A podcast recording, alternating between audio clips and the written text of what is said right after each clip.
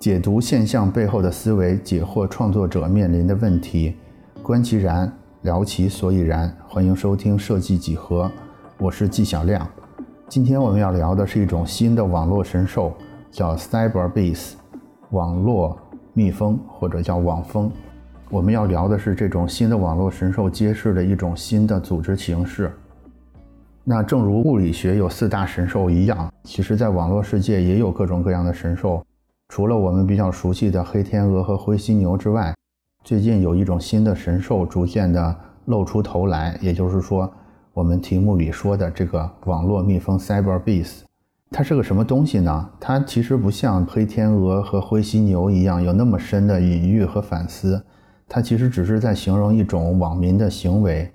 他们喜欢。发表和分享这些网络上面的碎片内容，而且能自发地组织成一些高质量的新内容，因为他们这个行为很像蜜蜂采蜜，所以就被叫做网蜂。比如说，在站酷上有一些人，他们很喜欢去把优秀的作品做成收藏夹，我觉得它就是一种网蜂的行为。这个听起来，这个新神兽完全没有什么了不起的啊，也不像黑天鹅那样发人深省，也没有灰犀牛那样让人深思。它甚至还有一种，网络早期的论坛的那种远古的古早味道。但是我要说，在现在这个大数据和人工智能高度发达的今天，我觉得我们不能小瞧这群蜜蜂。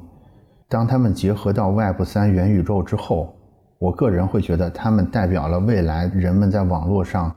一种最常见的生存状态，或者我认为他们是未来网络的凝聚核心。怎么说呢？我们先从网络发展的历程来看，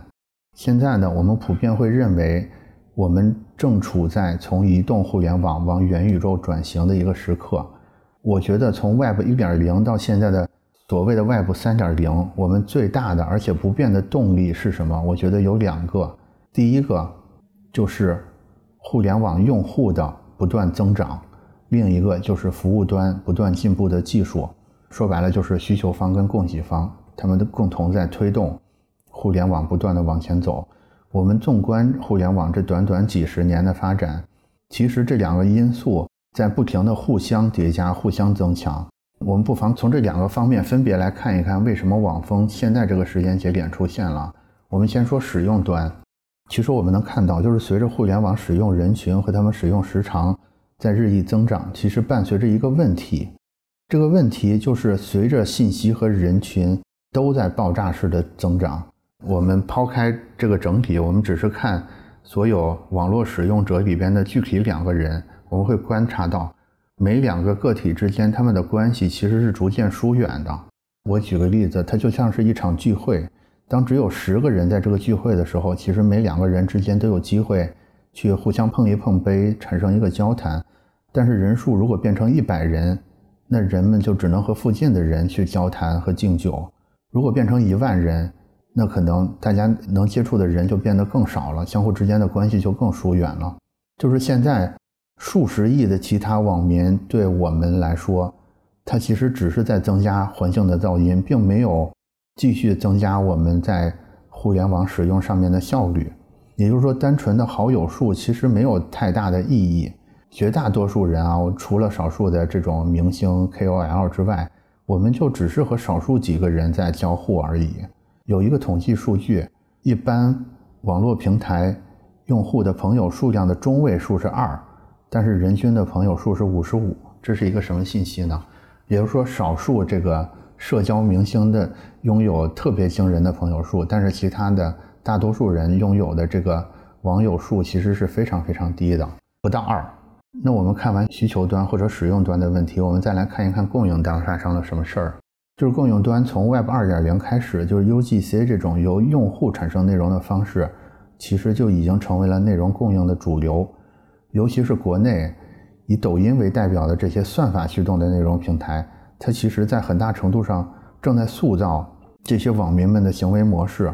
这个行为模式是什么呢？就是大家都习惯了，我要先表达再分享。在越来越多的这个互动过程，它其实成为了一个内容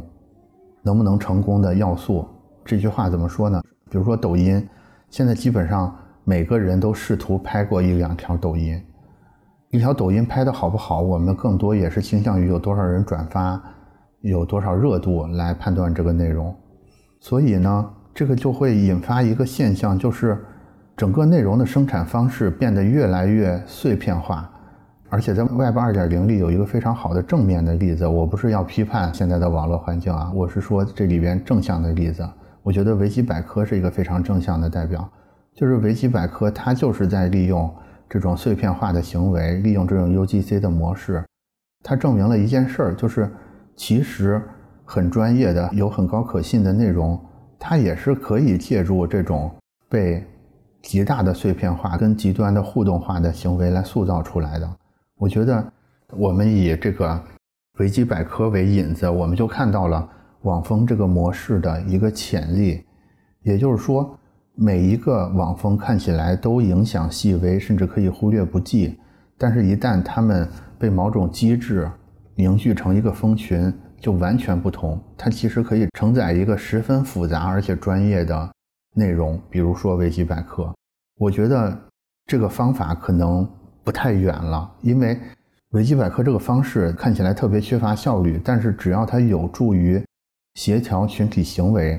只要它聊胜于无，这个微小的优势就会让它逐渐获得统治性的地位。为什么我认为一定会发生这个事儿呢？是因为这种奇迹其实已经发生过很多次了。上一次取得这种统治地位的东西就是印刷术。我们可以看到，印刷术早期的时候。其实它对世界的改造也是非常非常小的，但是它毕竟比手写能稍微快一点儿。这个微小的优势，它就会逐渐累积成一个不可逆转的趋势，而且中间会不停的发生各种各样的技术革新。比如说，中间被叫做我们现在这个八开本的这个尺寸设计，它就可以让印刷术印出来的东西可以放进随身的包里，等等之类的这些小的技术革新，基于这个就是不停的。在这个技术上累加这种小的技术革新的话，它就会成为一个很大的价值跟内容的凝聚核。我们现在都看到，即使是现在互联网化已经成这样，以印刷术的典型产品书为代表，仍然具有强大的生命力。那我认为，接下来网风们就会再一次的复制这些书籍印刷术，或者是刚才提到的维基百科的胜利。有人研究过这些网风们为什么他们愿意为像维基百科这样的组织去做贡献？其实第一个原因呢，就是有机会锻炼一下没有用过的脑力；第二个原因呢，就是虚荣心；第三个原因很简单，他就是单纯的想做一件好事儿。其实就像印刷术一样，就是一些小小的便利，一些简单的倾向，只要有足够的人多，它就能爆发出特别强大的力量来。那现在这些网风们，他们正在创造的奇迹是什么呢？我觉得就是以岛，也就是 Web 三点零经常用的这个概念，就是 DAO 岛这种以区块链技术为支撑的新的组织，它正在替代传统的商业组织去处理越来越复杂的工作。我觉得随着这些区块链技术跟更多的人加入到这个行列里来，我觉得未来资源的组织形式。几乎必然从现在的中心化的这种企业转变成未来的去中心化的蜂群。我们对新技术经常是比较担忧的啊，可能是因为它们出现的太快，所以我们总是担心它们会突然消失，就像计算器一样。尤其是我们中国啊，我们我不知道现在是不是有的小学还在教珠算，有可能计算器是外来传进来的，所以我总觉得我们潜意识里在害怕计算器这个东西突然消失，所以我们。很多时候还是喜欢依靠纸笔或者手指、脑子、木棍儿等等这些工具来使用。但是我们其实忽略了一点，就是其实新技术还是很可靠的。原因是我们用的纸笔，甚至我们的手指、脑子、木棍儿，其实它也是工具。那些纸笔它也是突然出现的。既然纸笔不会突然消失，其实计算器也不会突然消失，Web 三也不会突然消失，网风也不会突然消失。我觉得一项技术无处不在，而且被人们熟视无睹的时候，这个变革才真正的到来。也就是像我们的纸笔一样，当未来有一天网风的数量足够多，或者是这种协同的方式足够的日常化，那个时候可能才是真正变革到来的时候。我觉得职业化的很多工作，在那个时候都会变得不像现在是以工作时间为计量单位的，而是会变成以效果和乐趣为计量单位的一种新的价值衡量方式。就像维基百科那样，我就只是想秀一下我懂一点知识，我就只是想做点好事儿，我就只是想炫耀一下这些小小的趣味。这些微小的效果，假如我们能用一个有机的方式去把它累加起来，它就完全有潜力去完全替代现在这种中心化的企业化的组织方式。到这儿，可能大家已经觉得我已经过度理想主义了。我现在来讲一个故事，来解释一下我这个理想主义的故事究竟是什么。这个故事呢，是一个石头汤的故事，可能有的有的同学听过。石头汤的故事是这样的：有几个士兵，他们来到了一个村庄，他们什么也没有带，只是带了一口锅。开始的时候呢，村民们不愿意给他们任何吃的。这个时候，士兵呢就往锅里加水，而且扔进去一块石头，就是在这个村前的广场上就架起火来烧它。这时候，一个路过的村民就感到很好奇，就过来问他说：“你在干什么呢？”然后士兵就说：“他在煮一锅石头汤。”这个石头汤煮成了之后呢，将十分的美味，但是现在可能缺一点配菜。这个好奇的村民呢，就特别好奇，说这个石头汤到底是什么味儿的。然后这个士兵要的东西又不多，所以他就从家里拿了一点点蔬菜过来，然后就扔到了这个汤里边。后面其他的村民呢，也都陆续的发生了这个事儿，所以呢，士兵们就逐渐凑齐了所有的配菜跟调料，最终就真的煮出了一锅。好喝而且有营养的石头汤，这个石头汤呢，一方面喂饱了士兵，另一方面也喂饱了村民们。所以这就是我今天试图在讲的这个理想主义的故事是什么？就是有的美好的事儿可能就是这么不知不觉的发生的。当然，这些理想主义也有很多前置的条件，比如说你毕竟还是需要一口锅，比如说你还是需要一个经常有人路过的广场。比如说，你需要一个有点口才的士兵，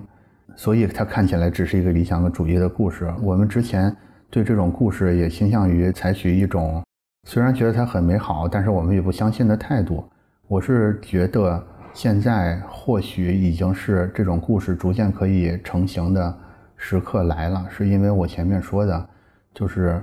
使用者的这种孤独的感觉以及技术的逐渐成熟，似乎都在。让这锅石头汤的可能性正在逐渐的变高。我觉得啊，所有人其实大家都渴望成为有意义的事物的一部分，而机构呢，只要降低交易成本，就可以存续甚至是壮大下去。这个石头汤就像维基百科一样，就是略微好一点的工具和略微好一点的愿景，再加上一群略微有一点善意的网风，谁知道几年之后我们是不是都在煮？一个或者是几个石头汤，我们正在成为那个士兵，或者成为那些路过的村民呢？假如说这个画面能实现的话，就太美好了。我们都知道，政治哲学里有一个最基本的问题，就是谁来守护守护者？他的回答可以是，也应该是每一个人。